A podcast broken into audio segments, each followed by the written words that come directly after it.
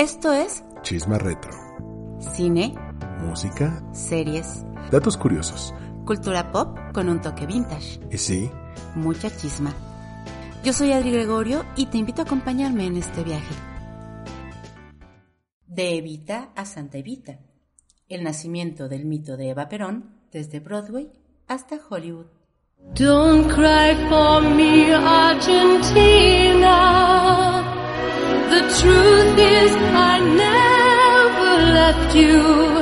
Hola, ¿qué tal? Bienvenido a un nuevo episodio de Chisma Retro. Como siempre, yo soy Adri Gregorio y me acompaña Armando Ruiz, ¿cómo estás, Adri? contenta, emocionada y muy apasionada por el tema que vamos a tratar hoy. Y es que vamos a hablar básicamente de un ícono latinoamericano, no solamente en la cuestión política, sino creo que también en la parte social. Una feminista adelantada a su época y, por supuesto, una mujer muy controversial.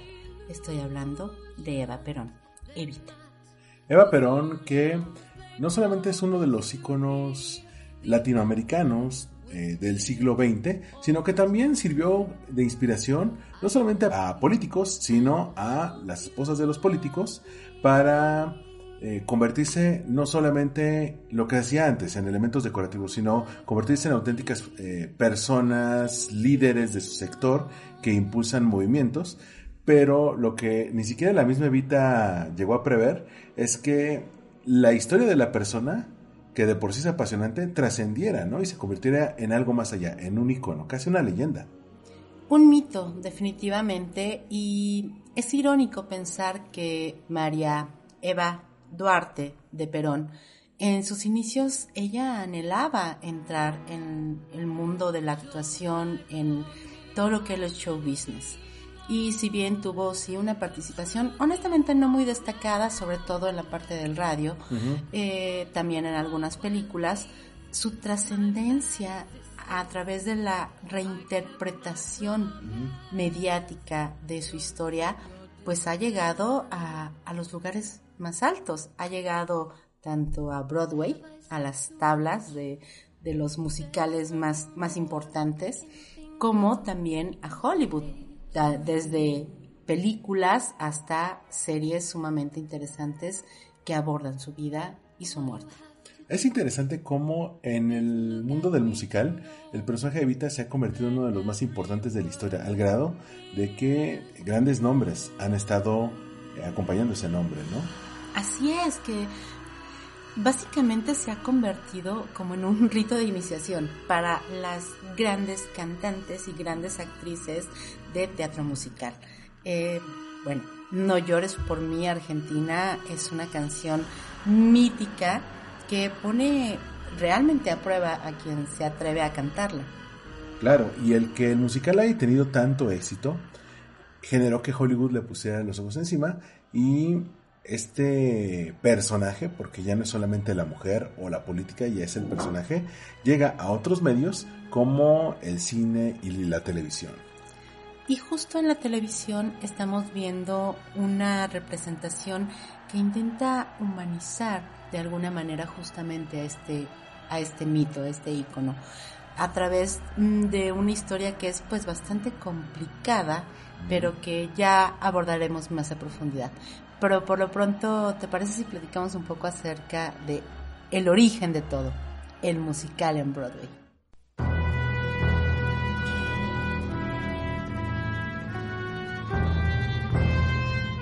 El musical de Evita data de 1978 con letras de Tim Rice y música del legendario Andrew Lloyd Webber. Ellos ya habían colaborado en Jesucristo Superestrella, Nada más. nada más, así por ahí. humildemente.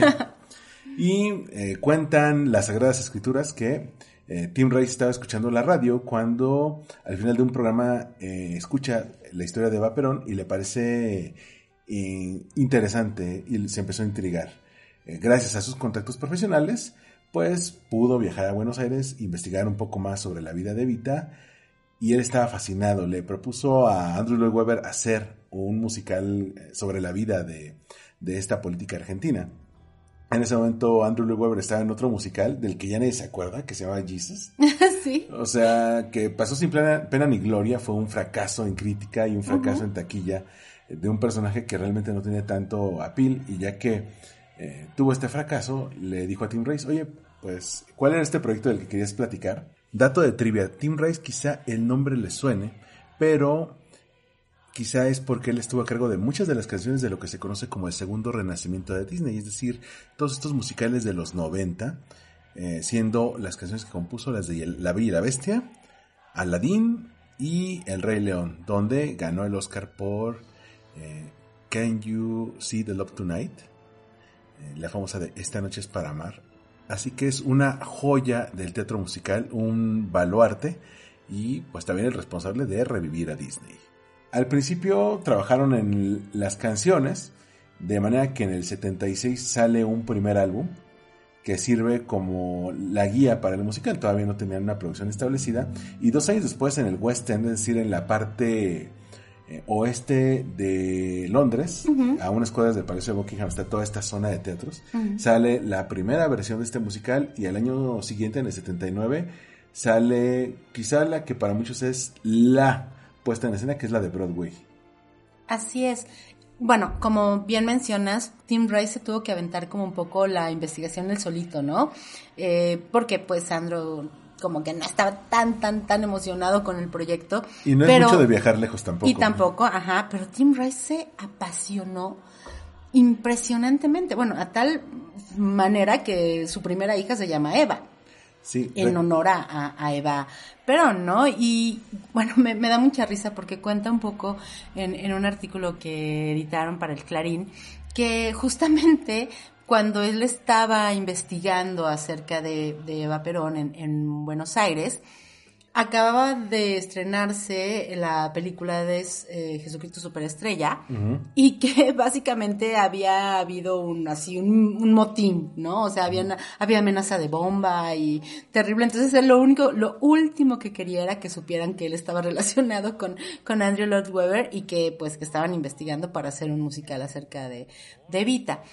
La realidad es que el musical está como muy inspirado en todo lo que tiene que ver con la, con la pasión con la que Evita daba, por ejemplo, sus discursos, ¿no? En primera, Tim Rice investigó muchísimo y vio miles de documentales, leyó libros, se inspiró en todo lo que pudo, pero también en esas grabaciones que quedaban en torno a los discursos que, que dio Eva, Eva Perón. Curiosamente, me, me, encantó, fue un título que, que vimos de, de, un artículo que, que leímos para la documentación de este episodio, que habla justamente de que no llores por mi Argentina, es la frase que hizo famosa en el mundo a Eva Perón, pero que nunca dijo. Y es que realmente los discursos que daba Evita eran sumamente conmovedores. Ella tenía una capacidad muy grande tanto para transmitir sus ideas, como ella fue, pues, de alguna manera actriz de radio, sabía impostar muy bien la voz, sabía darle como un toque, sabes, esa, esa emoción muy clara a sus palabras y era parte de lo que lograba mover literalmente a las masas. Entonces, eh, si bien obvio, no, no existe esta frase como tal, nunca dijo esta frase como tal. Tim Rice convirtió esos discursos que había escuchado de, de Eva en pues el gran hit de la, de la obra, que yo creo que es una canción que, insisto, se ha vuelto como una prueba particularmente especial para muchas de las grandes cantantes que la han interpretado en las tablas. Por ejemplo, mencionas justamente que la de Broadway en 1979 fue como una versión muy, muy, muy importante, casi, casi insuperable. Algunas personas lo mencionan. Y en aquel momento, Evita fue interpretada por la gran estrella Patti LuPone. Una diva, diva sasasa. Una leyenda de Broadway, al grado de que en años posteriores hay muchas que han tratado de llenar sus zapatos. Digo, allá estaban en muchas producciones, desde Hello Dolly hasta Funny Girl.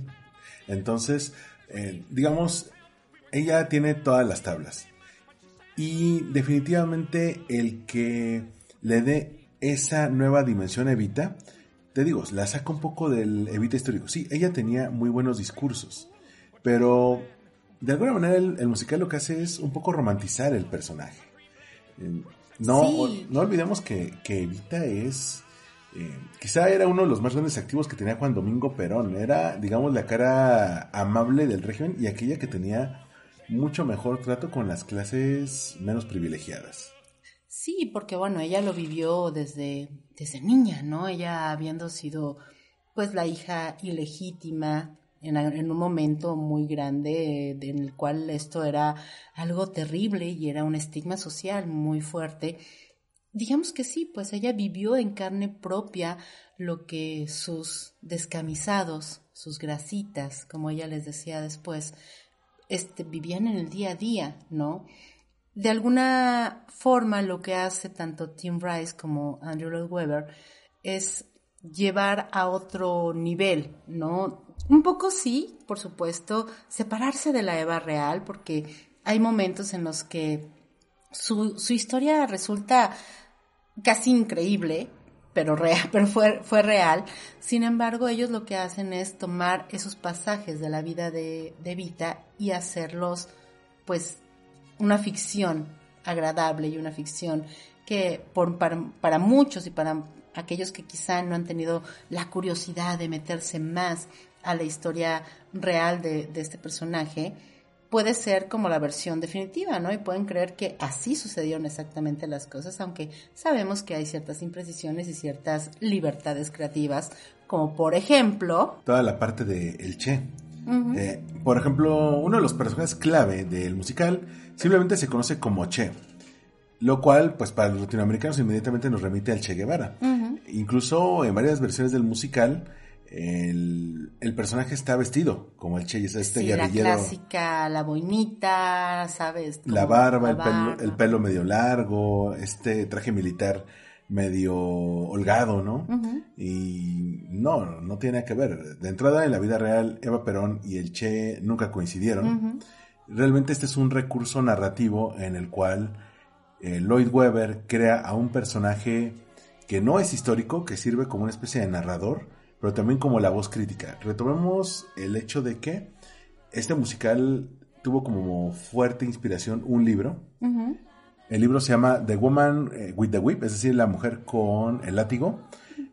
Entonces muchos de los críticos de la obra dicen que pues toman una versión que quizá no le endiosa.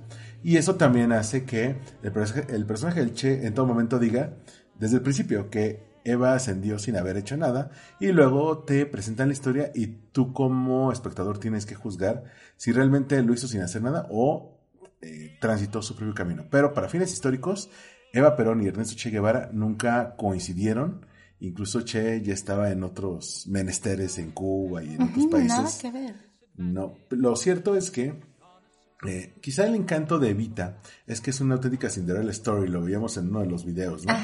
A la gente le encanta esta mujer de eh, vocación humilde que se forma a sí misma y que de repente el príncipe azul se fija en ella, solamente que el príncipe azul es un señor militar de 50 años. Claro que le llevaba bastantes años, además, era mucha la diferencia de edades entre ambos y que justamente, ¿no? De alguna forma, a través de el libreto, a través de las letras de las canciones, se deja ver veladamente algunos de los pasajes pues más dolorosos de la vida de, de Vita.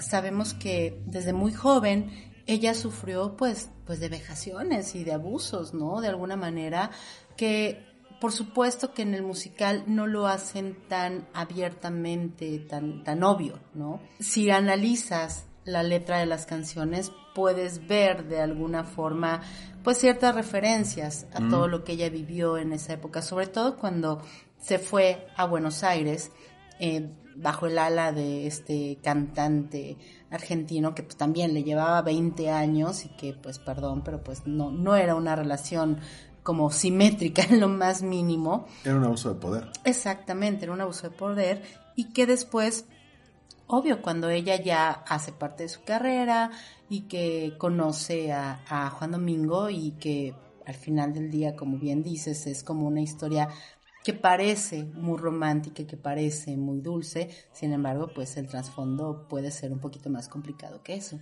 Sí, recordemos que Argentina en ese siglo XX estaba entre eh, dictaduras militares y gobiernos que realmente duraban muy poco y que muchas veces el candidato también salía entre los militares.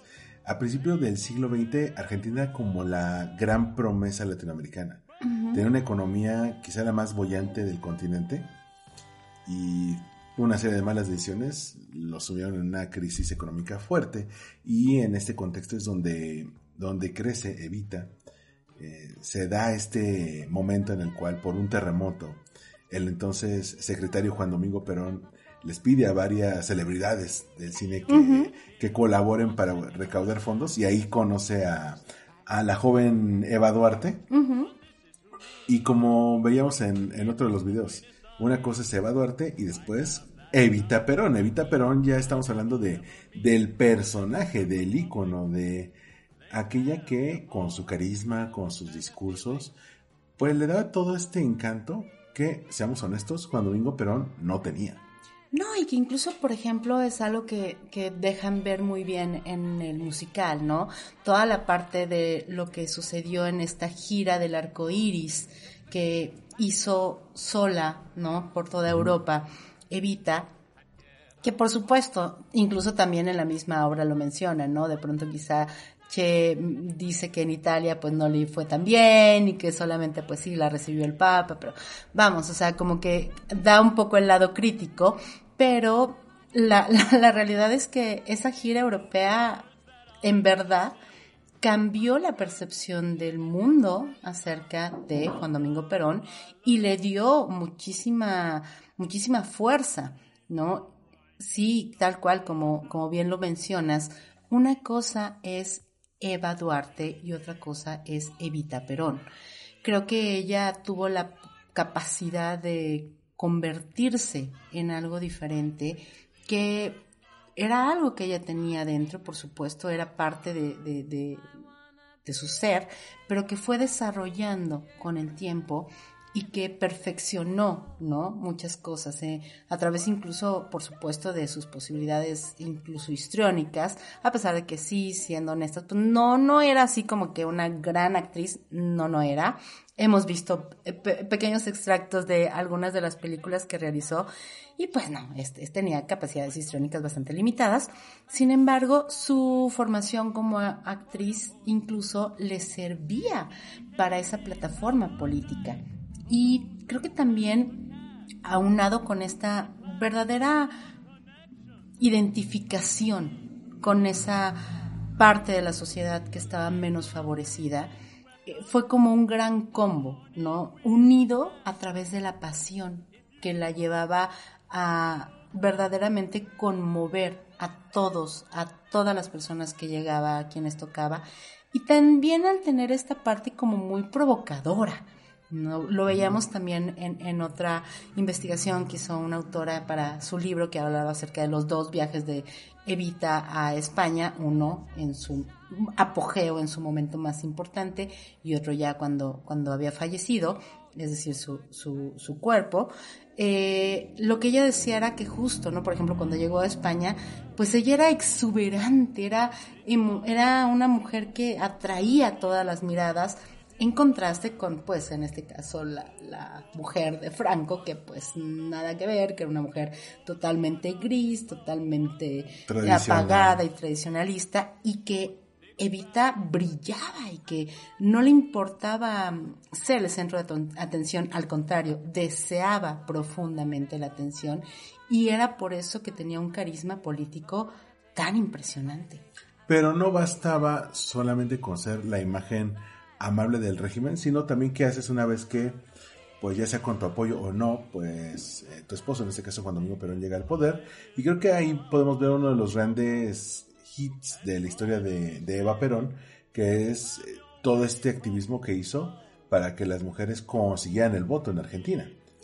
Que justo también era, era un poquito una, un pequeño error que hay dentro de las puestas en escena de, del musical ¿no? Veíamos que justo había muchos muchas representaciones en las cuales, por ejemplo, ponían que cuando las mujeres votaban en el musical, eh, lo hacían para elegir a Perón al final del primer acto.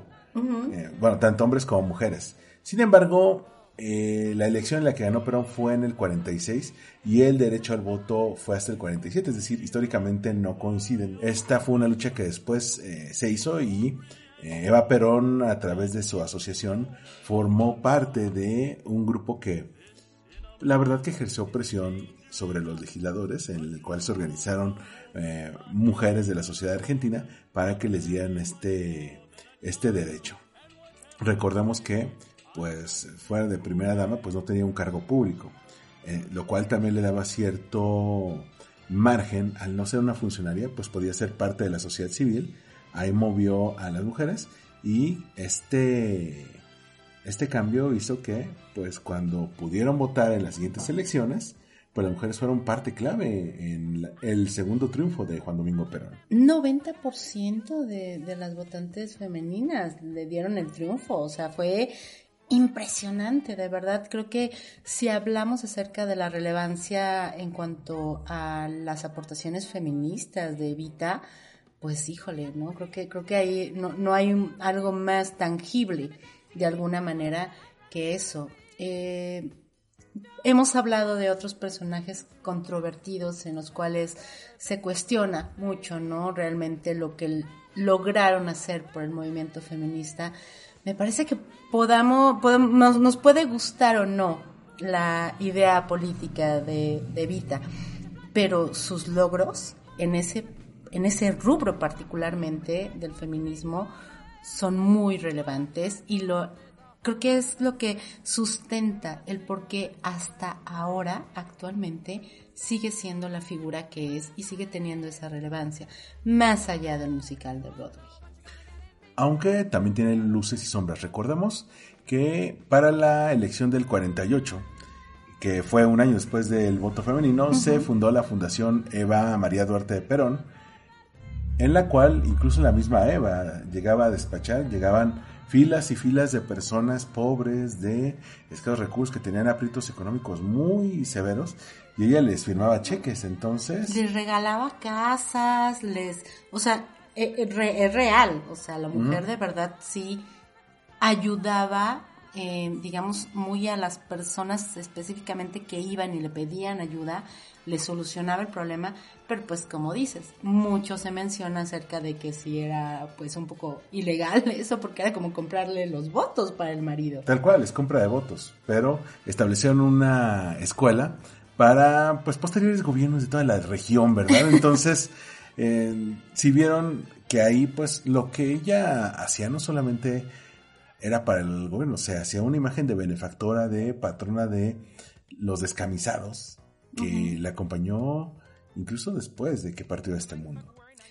Así es, y bueno, volvemos al punto de que el musical pues nos edulcora un poco toda esta historia y que logra que la mayor parte de la gente, insisto, quien no esté muy involucrado con la historia de esta mujer, pues piense en Evita como pues el clásico peinado, ¿no? Este chongo tan particular que tenía, el color rubio de su cabellera y la canción No llores por mí Argentina, ¿no? Cuando por supuesto que hay muchísimo más de ella que, que se puede hablar. Sin embargo, bueno, la, la realidad es que el musical ha sido muy longevo, se ha presentado en diversas ocasiones, tanto eh, como platicábamos, tanto en, en Europa como en Estados Unidos. A México particularmente llegó en el 81, es decir, muy pronto, ¿no? De, que se había estrenado en, en, Londres y de que se había estrenado después en Nueva York, llegó a México de la mano de, pues, una de nuestras grandes glorias, ¿verdad? Nuestra Rocío Banquels al grado de que en el mundo musical mexicano ella es la evita definitiva. Y la misma Rocío ha grabado eh, canciones como la misma No llores por mi Argentina en posteriores discos. Y que la puesta en escena que se hizo en México fue muy importante, fue muy relevante, se trajeron a muchos de, del equipo original y que incluso, bueno, 10 años después, más de 10 años después, se, se volvió a presentar también en México en 1997. Vimos un documental maravilloso, un detrás de cámaras de esa vez que se presentó la obra, en la cual pues habla desde el coreógrafo, que, o sea, el que hizo la coreografía con Patti Lupón en 1979, bueno, pues también vino a, montar esta a México, y que hablaba justamente de cómo Evita es un personaje que exige mucho a nivel actoral, porque tienes que pasar de los 16 años, ¿no? De, esa Evita fresca y recién salida, ¿no? Que, que, que, llega a Buenos Aires, hasta pues la figura política en la que se convirtió, hasta esa mujer que, que sufrió profundamente durante unos meses una agonía terrible por, un, por una enfermedad tremenda que la apagó a los 33 años. Tenía 33 años. Que también eso es parte de la leyenda de Evita, ¿no? Una persona que veíamos muere joven y aparte muere en la cúspide de su carrera profesional. Es decir, no la vemos en una etapa de decadencia. todavía tuvo un gran discurso casi casi de despedida, ¿no? Ay, sí. Eh, ante las masas eh, que los acompañaron en un evento. Entonces, a partir de ahí se van haciendo estas grandes leyendas. Digo, no por nada se habla mucho del Club de los 27 y de ese tipo de mitos de leyendas jóvenes. Y eh, Evita tiene muchos elementos que juegan a favor de crear una leyenda. Una persona joven, eh, una Cinderella Story, eh, que logra grandes cambios, que se convierte en una imagen de benefactora. Cuando veíamos algunos de los de estos eh, documentales, me acuerdo de esta escena de Amelie donde ella misma se ve como, ¿qué pasaría si moría joven como la benefactora de los pobres? se crea una imagen fuerte y además se convierte hasta en un riesgo para los opositores de su gobierno, ¿no? Entonces eso genera que, que Evita trascienda a la persona y se convierte en un mito. Y fíjate que, por ejemplo, en, Argentina mm, hay como muchos sentimientos encontrados hacia el musical de Evita por lo mismo, ¿no? Pues es, están hablando de la historia de su país, están hablando de, algo muy cercano todavía y que tuvo pues reacciones diversas, ¿no? En su momento. El, digamos que hubo una contrarrespuesta a Evita, que fue Eva, el gran musical argentino, que se realizó en 1986 y que fue protagonizado por pues una de las grandes actrices y cantantes y pues digamos performers argentinas, Nacha Guevara. Fue, sí, de hecho ellos se acercaron incluso a Tim Rice y Andrew Lloyd Webber, como que quisieron hacer como ahí una pequeña respuesta argentina a lo que fue el fenómeno de Evita. Obviamente no tuvo la gran relevancia, no tuvo ese impacto internacional que llegó a tener Evita, pero sí fue bastante importante en su momento, ¿no? Y, y bueno, en, creo que un gran logro en ese, en ese sentido es que en el 2012 una actriz argentina que se llama Elena Royer fue protagonista de la puesta en escena en Nueva York, en Broadway justamente. Esa parte de la obra fue importante porque contó con la presencia de Ricky Martin como Che y fue como el gran regreso de Ricky Martin en los musicales después de haber hecho Les Mis, que en Estados Unidos fue pues digamos que la puerta de entrada de, Ricky Martin también al, mercado anglosajón cuando él hizo a Marius en, en Les Mis esa versión del 2012 fue bastante importante y bastante relevante por eso, porque por primera vez el papel principal lo tenía una actriz y cantante argentina. Sí, esto que mencionas es eh, muy relevante porque Argentina ha pasado por un largo eh, proceso para aceptar esta versión de Evita en sus vidas. Esta, eh, esta obra musical, la de Eva, el gran musical argentino del 86, sería uno de varios intentos para que el show business de ese país hiciera una contrapropuesta artística a lo que estaba anunciando desde Broadway. Y por supuesto esto también nos lleva a la versión en cine, porque pues si una obra triunfa en Broadway, no es descabellado pensar en que los productores de Hollywood le iban a echar el ojo y más a una historia que por todos los elementos que hemos visto pinta para contar a un gran personaje. Y sí, así fue como Evita llegó a Hollywood. Fue un proyecto complicado, tuvo muchas versiones diferentes de, de proyecto. Fue más de una década en la cual pasó por mil posibilidades.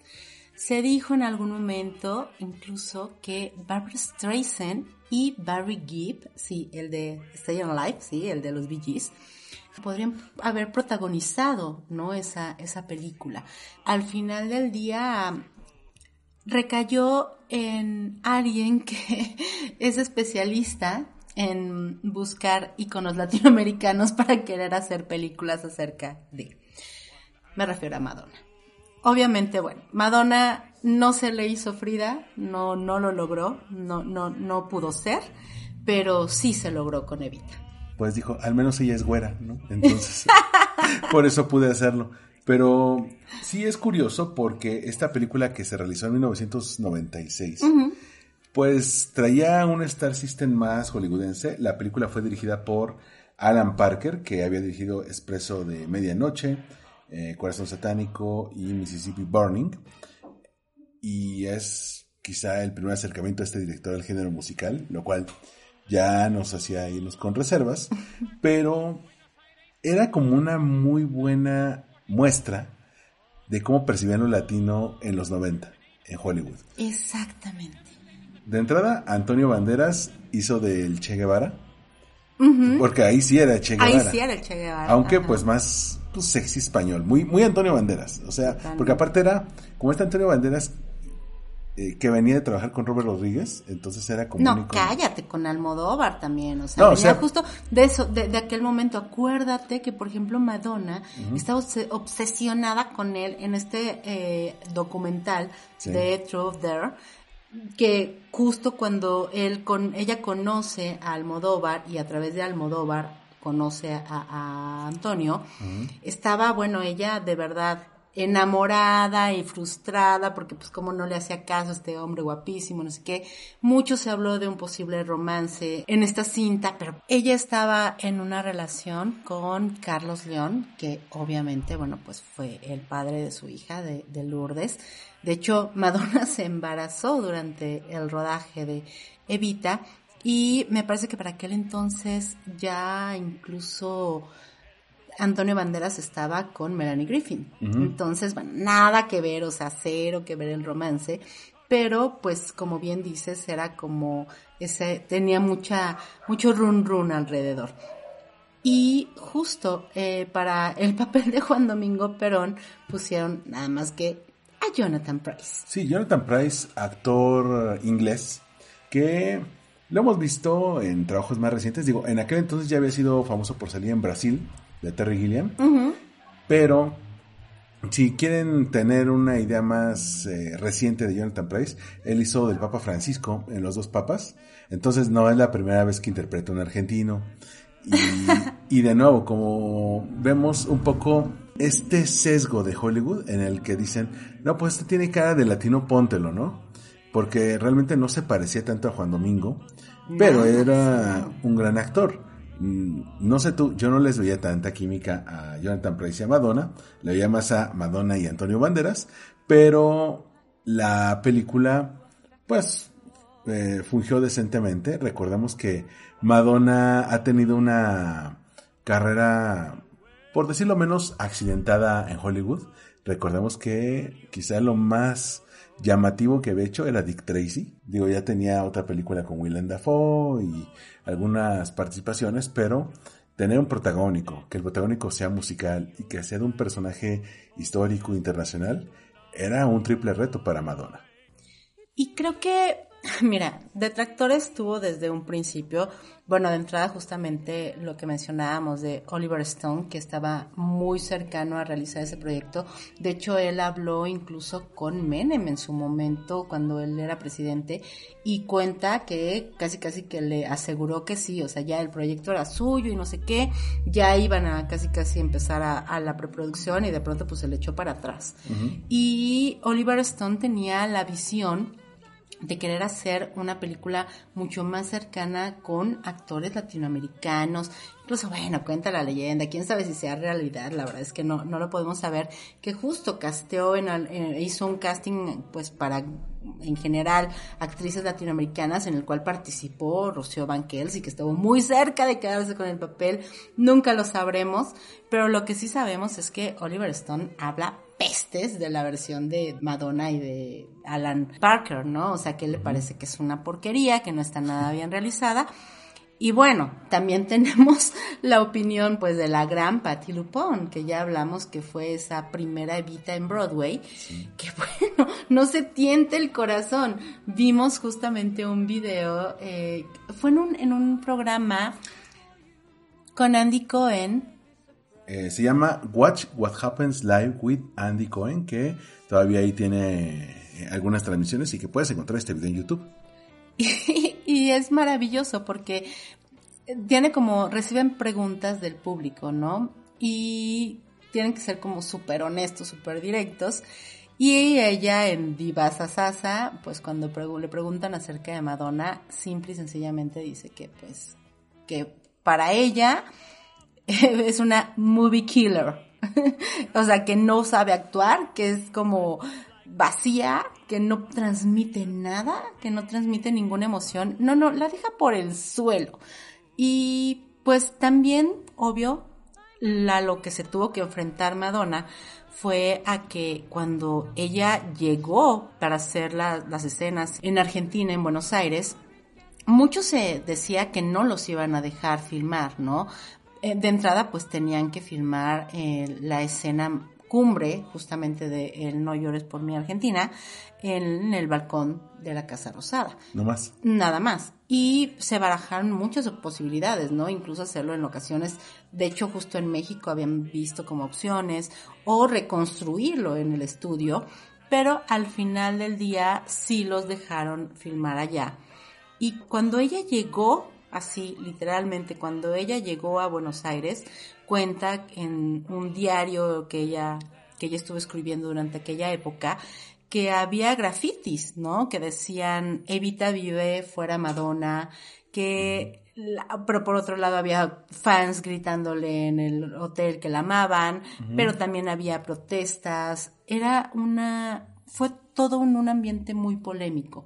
La filmación fue muy compleja en muchos sentidos por eso, porque la gente no la quería y no creían que pudiera ser un papel digno para representar a este gran ícono. Pongamos un poco en contexto. En Argentina, eh, después del fallecimiento de Eva Perón y después eh, se exilió Juan Domingo Perón por un golpe de Estado regresa, es elegido de nuevo, fallece y queda su esposa Isabelita Perón. Su segunda, su tercera esposa, porque, porque Evita era la segunda. Eh, y en el caso de Isabelita, ella sabía que no tenía el carisma de, de Evita, entonces comenzó a hacer ese gran mito.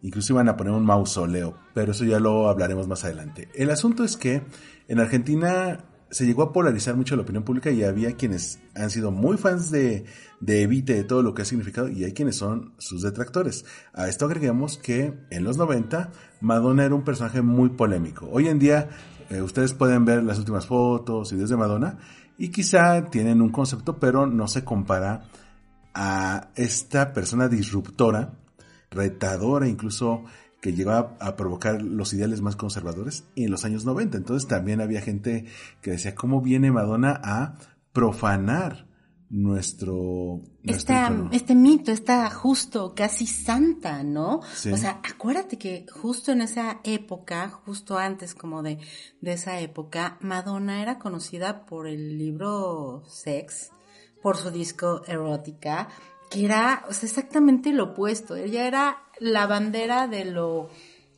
mm, transgresor, pero más, eh, pues en ese sentido, ¿no? O sea, como muy explícito, muy... Ella, ella decía que no había persona que pudiera entender mejor lo, el viaje personal de Eva Perón que ella. Ella consideraba que tenía muchas similitudes con Evita por eh, pues haber venido igual, ¿no? De un extracto pues no muy favorecido, de que igual ella se tuvo que hacer sola durante su tiempo después de venir de Detroit a, a Nueva York como bailarina primero, que había sufrido también como pues muchos abusos, muchas vejaciones, que eh, el, su gran salto a, a la fama, bueno, pues ella sí lo había dado a través de la cuestión artística o mediática, ¿no? Como cantante, siempre quiso ser actriz, en eso creo que sí. Creo que en la parte que más se parece con, a, Evita quizás en eso, siempre quiso ser actriz, siempre intentó hacerlo en el cine y nunca lo logró tanto. Em, pero bueno, ella estaba totalmente apasionada por el personaje en estos diarios que ella dio a conocer en la versión eh, norteamericana de Vanity Fair, menciona mucho esa parte, ¿no? En la cual ella sufrió como de mucho hate, pero pues al final del día la, a la película, digamos que la crítica sí la apoyó un poquito más, ¿no? Estuvo nominada para los Golden Globes, eh, ganó, de hecho, como mejor canción original, porque obviamente, como ya hemos platicado en otros, en otros chismas, para poder competir en los Oscar necesitas una canción hecha específicamente para la película. En el caso de estos grandes musicales, aunque tengan unas canciones que obvio ganarían como mejor canción, pues no son elegibles porque tienen que ser específicamente escritas para la película. En este caso se hizo una que pues es digamos medianona, no tiene el nivel de Don't Cry for Me Argentina, pero que en aquel momento ganó el Oscar. Y platicamos hace rato de cómo en Argentina se hizo un musical para contrarrestar a Andrew Lloyd Webber. Bueno, en aquel año, en 1996, también en Argentina se hizo una película para que fuera una propuesta, una contrapropuesta a lo que estaba impulsando Hollywood, que pasó sin pena de gloria. Yo te digo que me acordaba mucho de ella por la publicidad de la época, eh, porque la ponían mucho en TV Azteca los, los spots. Se llamaba mm, Eva Perón, pero la ponían aquí como Evita la verdadera historia. Eh, no era musical, por supuesto. Y eh, fue dirigida por Juan Carlos de Sanso y escrita por José Pablo Feynman. Evita en ese entonces fue interpretada por Estelle Goris. Pero tú veías desde, desde el tráiler, y luego ya vimos incluso un, un pedazo de la película, que le faltaba todo ese glamour, eh, todo ese glamour que querían dar. Yo creo que lo querían ver más realista, pero justamente el encanto de que la historia de Vita llegara a otros géneros, ya sea a teatro, a musical, en este caso a cine, es que era todo menos normal, todo menos común, y creo que por eso esta película eh, se quedó ahí en el olvido, y con lo que nos quedamos es con Evita de Madonna, que por cierto ahora no la encontramos en ninguna plataforma de streaming. Sí, es extraño, no sé, porque creo que, mm, no sé, hasta hace quizá un año sí estaba disponible en plataformas de streaming, pero bueno, pues ya, ya no la localizamos en ningún lado.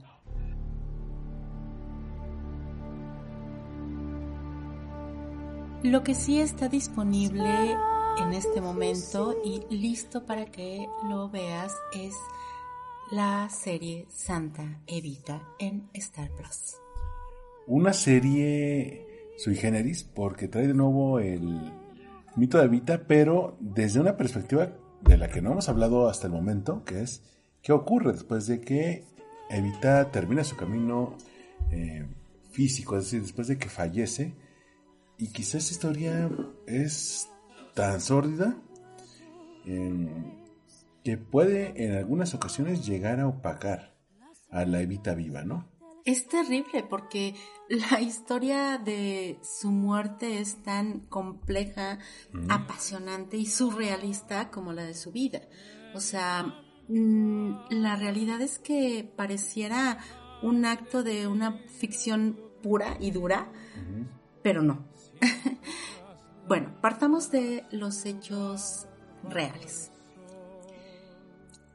Eva murió víctima de cáncer el 26 de julio de 1952 y fue el doctor Pedro Ara quien digamos que acondicionó su cuerpo para poder ser preservado. El velatorio duró 16 días y durante ese tiempo el cuerpo estuvo expuesto. Se hizo como un arreglo al féretro para tratar de evitar, eh, se le puso como formol para evitar que entrara el aire, para evitar que se descompusieran durante ese tiempo, que pues es bastante considerable, pero además se le embalsamó con una técnica pues especial para lograr preservar lo más intacto posible el cuerpo que iba a ser depositado en lo que se iba a llamar el Monumento al Descamisado en la Plaza 5 de Mayo en Buenos Aires. Un proyecto que al final no, existió, pero ahora que estábamos viendo el documental me llama la atención cómo, incluso como Blancanieves, la pusieron en un féretro de cristal para que el pueblo llegara y le diera este último adiós, ¿no? Así es. Pero esto solo es el inicio de un viaje por demás accidentado y terrible en el cual pues casi pasaron 20 años para que pudiera ser sepultado este cuerpo. Esta es la historia que nos cuenta Santa Evita. Básicamente eh, la historia de la serie se basa en una novela escrita por Tomás Eloy Martínez, que es una versión ficcionada un poco de lo que él pudo recoger a través de entrevistas a lo largo de muchos años en las cuales fue reconstruyendo esta historia de lo que realmente sucedió con el cuerpo de Evita durante esos, ese tiempo que fue básicamente secuestrado por los militares. Y es que, como lo hemos platicado anteriormente, se da un golpe de Estado en Argentina. Y obvio, pues la, la influencia política que tenía Evita, aún después de muerta, era tremenda y era considerado un riesgo para el nuevo, nuevo régimen. Sí, los militares que depusieron el gobierno de su esposo de Juan Domingo Perón, pues veían en el simple hecho de que estuviera el cuerpo de Evita disponible, pues un riesgo político, porque era un símbolo. El tener al menos la idea de que podía estar físicamente en algún lado, eh, podría ser peligroso. Y no nos vayamos muy lejos. Han habido eh, ejemplos a lo largo de la historia en los cuales si el cuerpo de un personaje relevante históricamente eh, tiene alguna localización física, puede atraer eh, a opositores o a fans, ¿no? Desde Gengis Khan, que, mandó matar a todos los, los que eh, participaron en su velorio, hasta, por ejemplo, el cuerpo de Adolf Hitler. Son tan solo algunos elementos históricos. Entonces, lo que ellos querían era, pues, tratar de deshacerse del cuerpo de alguna manera. El problema es que no se ponían de acuerdo en el cómo. Y no solo eso, sino que cayó en las manos más equivocadas posibles, de verdad, personajes completamente siniestros, particularmente uno que, bueno, es, es digamos, el gran antagonista dentro de la serie, que fue Carlos Morikeni. Hay muy pocos registros acerca de él, pero es, es indecible, es indecible de verdad el nivel de obsesión y de abuso que ejerció sobre el cuerpo de esta mujer, que es, es tremendo. El, asunto es que, bueno, la serie fue un proyecto que llevaba años intentándose hacer, no, no es algo reciente. Y pues desde casi casi desde el principio intentó hacerse una, una versión ya fuera para cine o para televisión. El, finalmente, después de mucho tiempo y de muchos ires y venires, resulta que lo toma como proyecto Ventana Rosa, que es la productora de Salma Hayek. Y toma la parte de también un poco de producción ejecutiva y de dirección Rodrigo García, que es nada más y nada menos que el hijo de García Márquez. Es interesante cómo desde que sale el libro, en 1995 hubo más de un intento de llevar esta historia a la pantalla, pero ¿cómo? Como película, como serie, y es interesante que, eh, por un lado, estamos quizá en la mejor época para hacer series guionadas, porque todos quieren hacer producciones originales. Segundo, ya habíamos visto trabajos de Salma Hayek como productora y como esta gran oportunidad permite pues llevar una historia que a la vez es una gran herida en la psique del argentino, ¿no? Porque no es solamente la Eva viva, sino toda la leyenda negra de qué ocurrió, de qué ocurrió con su cuerpo una vez que, ella fallece, pues se convierte en uno de los capítulos más oscuros.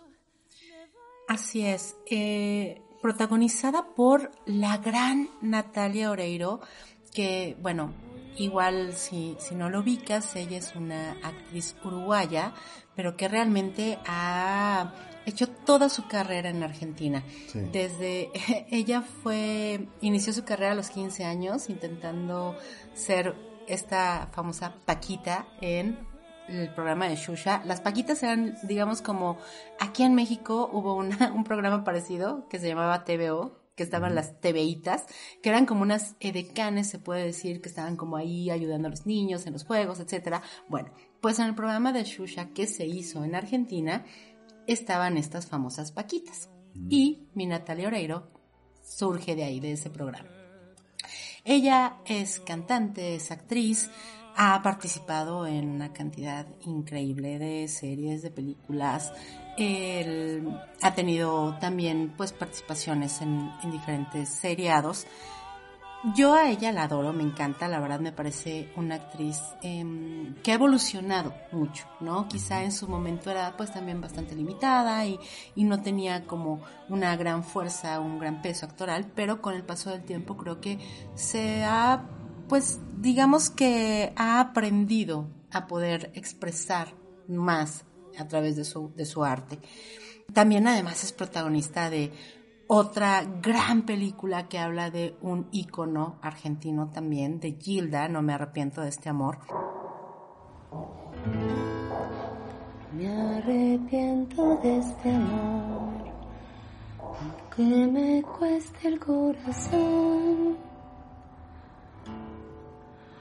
Amar es un milagro y yo te amé. Nunca jamás lo imaginé. Que si pueden búsquenla de verdad, haz de cuenta, bueno, imagínense una Selena argentina es una historia muy, muy interesante también de una cantante de cumbia argentina que falleció siendo muy joven y que incluso, bueno, también como que se le beatificó. Ahí hubo un asunto muy intenso porque, porque mucha gente de verdad, más, de, más allá de quererla, la adoraba, idolatraba y le atribuían incluso hasta, hasta ciertos milagros, ¿no? Pero la historia es muy interesante. Me comentabas que esta película también está en Star Plus. Así es, y es muy curioso, ¿no? O sea, en diferentes niveles y en diferentes formas, pero son dos, dos mujeres ícono que tienen justo esta, pues, percepción casi casi de, de ser beatas, ¿no? De, llegar a ese punto, ¿no? Más allá de ser un, mito. Entonces, a Natalia se le había ofrecido en algún momento previo, hacia años, hacer el papel de Evita en alguna otra producción. Y ella comenta que honestamente no se sentía capaz. O sea, no se sentía en el momento indicado para personificar a esta mujer, ¿no? Y cuando se genera este proyecto de Santa Evita ya bajo la producción de Ventana Rosa con Salma Hayek, se vuelven a acercar a ella y le ofrecen pues ser la protagonista y vimos una entrevista bastante interesante que a ti te pareció un poco larga, a mí me pareció maravillosa, en la cual estaba larga, muy larga. no tanto. Este, pero bueno, una entrevista en la cual ella confiesa que pues simplemente era imposible dejar pasar esta esta oportunidad que se le presentaba por segunda ocasión. Entonces, pues hizo una transformación física bastante interesante.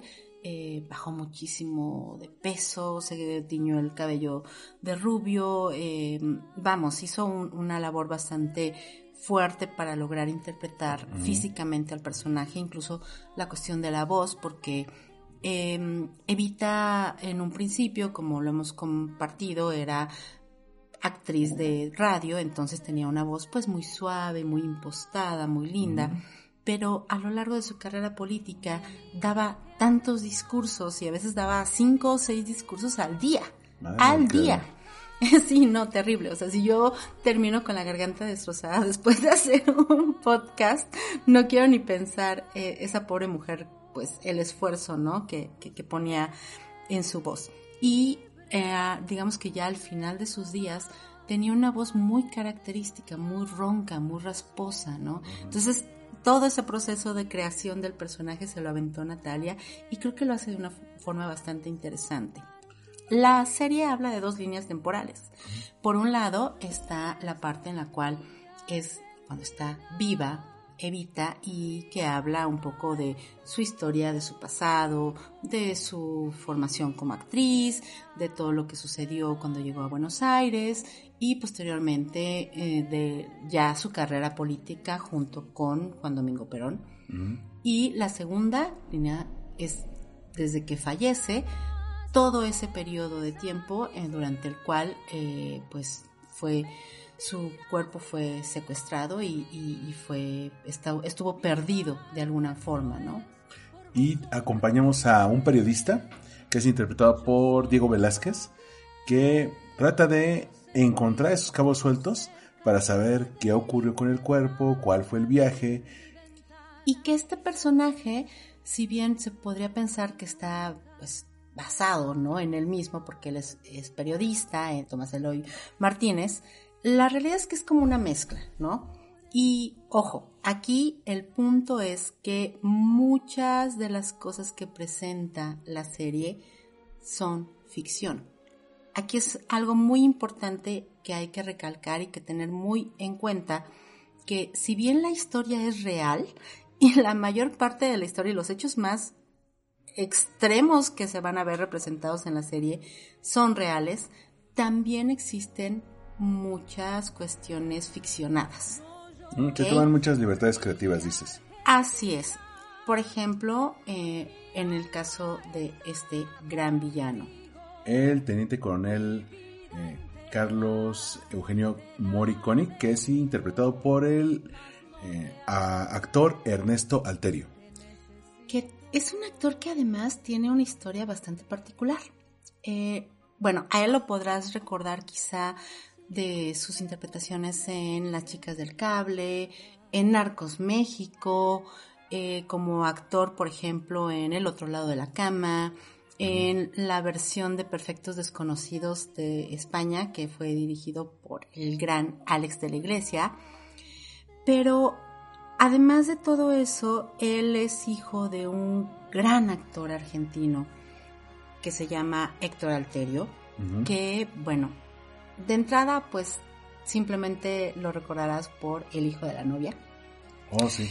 Eh, por haber, eh, básicamente él es así como una, un ícono, ¿no?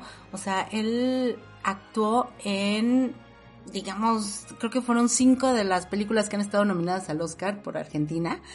La Tregua, Camila, La Historia Oficial, en la que ganaron, obviamente, que, que es de 1985, y El Hijo de la Novia. Y su historia es fuerte porque de hecho él tuvo que exiliarse a España debido a que tuvo amenazas de muerte por la llamada Triple A, que es la Alianza Anticomunista Argentina. Entonces él, pues siendo un actor muy prolífico y muy exitoso, tuvo que exiliarse de alguna manera y de hecho, pues Ernesto, su hijo, realmente su carrera la ha desarrollado más en España que en Argentina digamos que ha sido más internacional.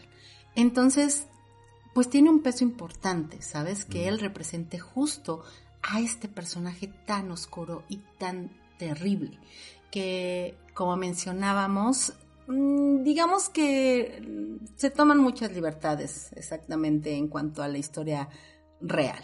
en la serie nos hacen ver como que él tuvo una relación muy cercana y muy íntima y casi casi personal con Eva y bueno, con los Perón en, en sí, pero particularmente con Eva, que realmente no fue así.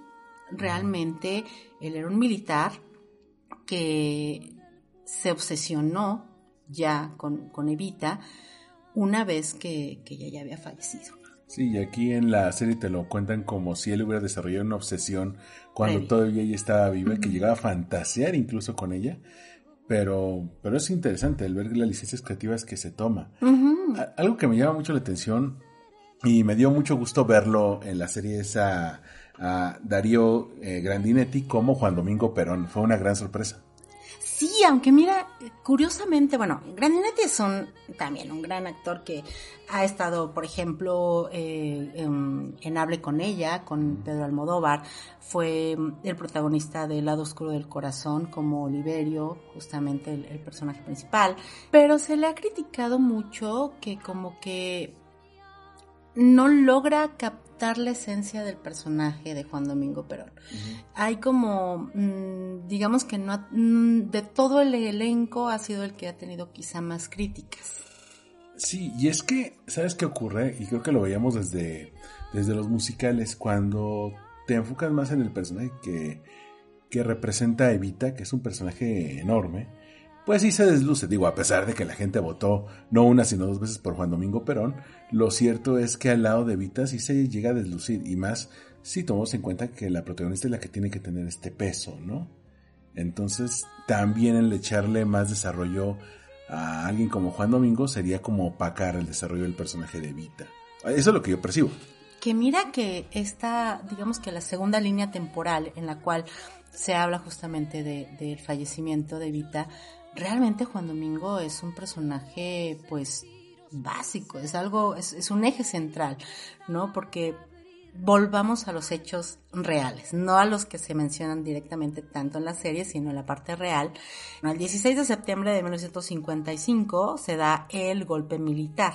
Hay el bombardeo en la Plaza de Mayo, se trata de asesinar, él se refugia en Paraguay y pues obviamente la digamos que los militares no se conforman con que bueno pues ya que él se fue y todo está bien, sino que deciden robarse el cuerpo de Eva Perón, que en aquel momento estaba como en este edificio, ¿no? De la CGT, que estaba eh, siendo preparado para ser embalsamado y estaba como todavía en ese proceso tremendo de, de ser como preservado, ¿no? Pero pues el ambiente político era tan tenso que obviamente todavía no se hacía lo que ella había soñado, que era este mausoleo en, en- en la Plaza de Mayo. Entonces, la realidad es que en la serie nos muestran, por ejemplo, que se hacen como una especie de réplicas del cuerpo para tratar de, de desorientar al- a los militares y uno se manda a un lado y otro a otro. Esto no es así, est- esto nunca fue así. Fue un rumor solamente en su momento. Fue un rumor, pero no fue una realidad. Entonces, pues el, el cuerpo de Vita realmente queda en manos de este hombre terrible de, de, de Mori Conning y que se obsesiona terriblemente con, con ella, ¿no? Al grado de que, bueno, así tal cual, se menciona que lo ultraja, que tiene prácticas eh, pues en ese sentido con, con- con el cuerpo y que lo tiene como una especie de trofeo Sí, a la vista. En, a la vista en su oficina y además en posición parada. Después, cuando logra, se logra recuperar el cuerpo en su momento, se hace una revisión entera. De hecho, la hermana de Vita hace un recuento de todos los daños que tiene eh, el cuerpo. Se habla de una cosa tremenda, de, de, pues, de la falta de un dedo, de La deformación de la nariz por aplastamiento, de abrasiones en determinadas zonas. Y particularmente mencionan justamente el- sus- las plantas de los pies que están muy dañadas debido a esa práctica de este hombre de tenerla parada en su oficina como si fuera una muñeca o una estatua. Em, Y es curioso que cuando le devuelven el cadáver a Juan Domingo Perón es en Madrid. Que dices, ¿cómo tuvo que pasar ese cuerpo, todo ese viaje, literalmente un viaje, para que se lo tengan que devolver en Madrid. No, y antes de eso estuvo en Italia. De hecho, también, por ejemplo, bueno, en, la serie te mencionan que estuvo antes en Alemania, no es cierto, realmente pasó de estar en Argentina a estar en Italia. En Italia estuvo enterrado en un, en un cementerio de Milán eh, bajo el nombre ficticio de María Maggi de Magistris. Y toda esta operación justamente para que nunca encontraran a Evita. El nombre falso, el irla a robar. ¿Y qué hacía Juan Domingo Perón en Madrid? Eh, hay otra serie que vimos el año pasado que se llama Arde Madrid. Uy, buenísima, buenísima, buenísima. Es una producción de Movistar. Sí, Movistar Plus. Estaba en, en HBO Go. Es una serie de unos 5 o 6 capítulos donde Juan Domingo Perón y su entonces tercera esposa Isabelita Perón, recién casados, formaban parte de la narrativa de manera tangencial. Sí, porque están hablando de un momento en el cual la actriz Ava Gardner se encontraba en Madrid y eran como parte de ese mismo círculo, ¿no? Juan Domingo Perón y su, y su esposa Isabelita, que, bueno, ahí te muestran de también bastante el carácter de esta mujer eh, y es una gran serie ojalá mm, la puedan volver a, poner en algún servicio de streaming porque de verdad vale muchísimo la pena. está protagonizada por Paco de León y es, es una serie que recrea ese Madrid de aquellos años en blanco y negro y bueno, con todos los cambios posibles de las grandes estrellas de aquel momento. Y es ahí justamente en España, en Madrid, donde terminaría de alguna forma este viaje. Insistimos, la historia es completamente, eh, parece una historia sacada de la mente más perversa, pero en su mayoría es real. Y la serie se toma muchas libertades, se, digamos, deja fuera también varias cosas, obviamente por falta de tiempo, quizá por no querer meterse demasiado, ¿no? Aquí podríamos meter, por ejemplo, algunas partes más como casi casi de, de chisme. En la serie, por ejemplo, se menciona muy por encimita a Libertad Lamarque. Libertad Lamarque y Evita tuvieron una relación muy complicada porque, bueno, ambas eran actrices en aquel momento en, en Buenos Aires y las dos eran bastante divas. Estamos hablando de cuando, obviamente antes de que conociera a Perón incluso, se menciona que hubo un pleito entre ambas que escaló profundamente, que, era una tontería, era, fue una pelea por una, por, por un camerino, ¿no? Porque Evita se metió al camerino que estaba destinado para Libertad Lamarque y no se lo quería dar y bueno, se habla incluso de que en algún momento se dio una bofetada, hay, muchos rumores al respecto y eso desembocó en que Libertad Lamarque se exiliara a México y pues bueno, todos sabemos que la carrera cinematográfica que hizo en, en este país Libertad Lamarque fue impresionante, ¿no?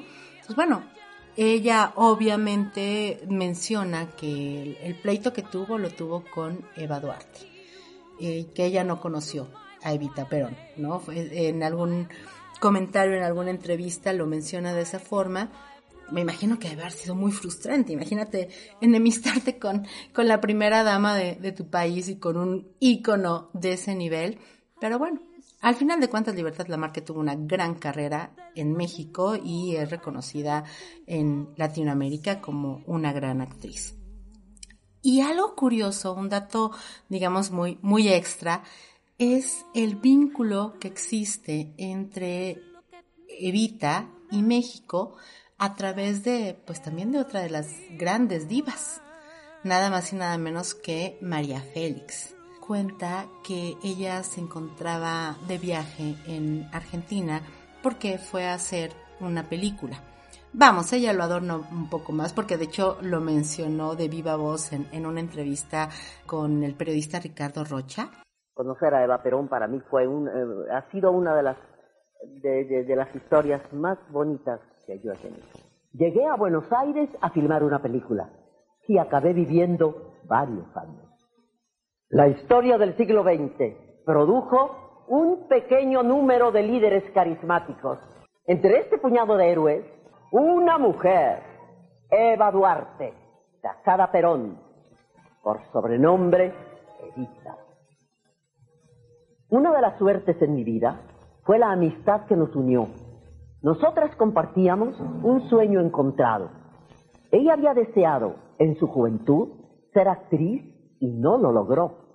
En cuanto a mí, yo siempre he estado fascinada por la alta política, la que tiene que ver con la historia, claro, y siento mucho no haber participado en ese rol. Cada una de nosotras realizó lo que a la otra le hubiera gustado ser. Nosotras nos teníamos entonces una estima recíproca que se convirtió rápidamente en amistad. Entonces ella dice que bueno, que fue a Argentina, que estaba haciendo una película y que Evita quiso conocerla. Eso queda un poco en duda si es que Evita quiso conocerla ella o ella Evita, pero que hicieron muy buena química, que tuvieron como una conexión muy interesante. Ella menciona que incluso se volvieron cercanas, que se volvieron amigas. Y bueno, pues María Félix en, ese audio se deshace en halagos eh, hacia Evita, diciendo que bueno, que ella, si bien tienen como raíces también de alguna forma similares, ya que ambas pues fueron actrices, pero que digamos que a la Félix se le dio más la posibilidad de triunfar en la actuación, aunque realmente ella le hubiera encantado involucrarse en la política, que al final del día fue en el campo en el cual Evita brilló. Lo cual de alguna manera te habla de cómo Evita, pues si bien en el mundo de la actuación eh, no tuvo mayor relevancia, como icono funciona bastante bien, ¿no? Al grado de que estamos hablando de una persona que como mencionábamos, pues realmente vivió poco tiempo, murió joven, pero al día de hoy, y justo como lo platicábamos ah, el otro día que, hablábamos de Luis, cuando tú mencionas Evita, sabes perfectamente de quién estamos hablando, ¿no? Ya sabemos a qué nombre nos referimos, e incluso si no lo sabes, lo googleas e inmediatamente te dicen Eva Perón.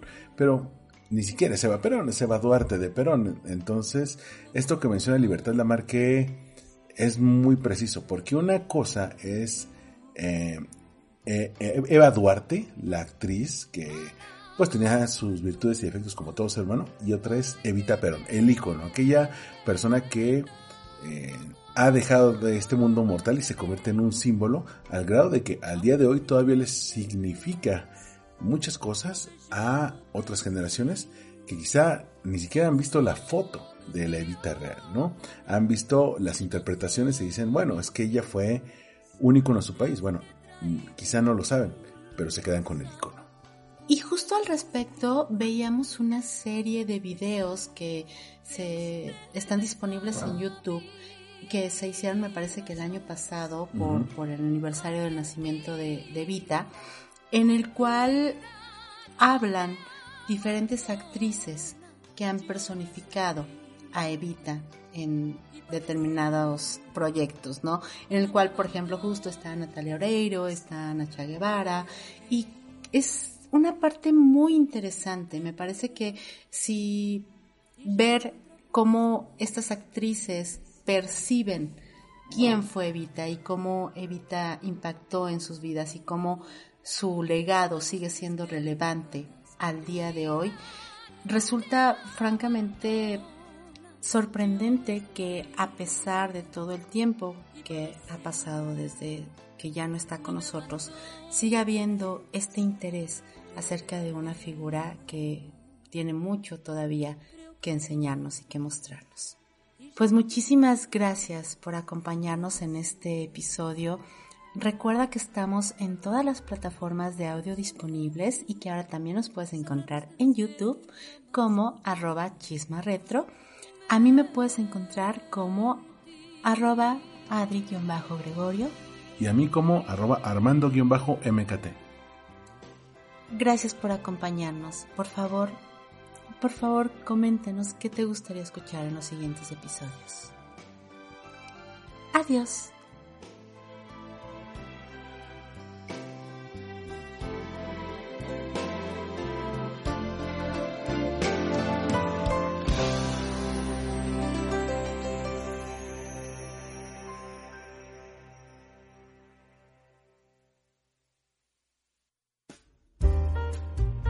Mi podcast pertenece a la red de podcast de Generación FM.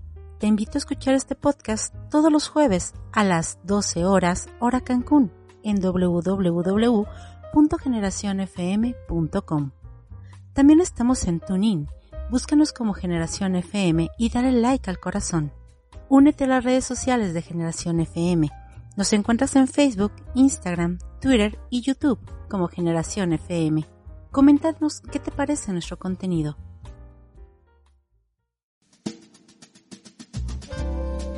Gracias por escuchar Chisma Retro. Disponible en todas las plataformas de podcast. Sígueme en arroba adri-gregorio y arroba Chisma Retro.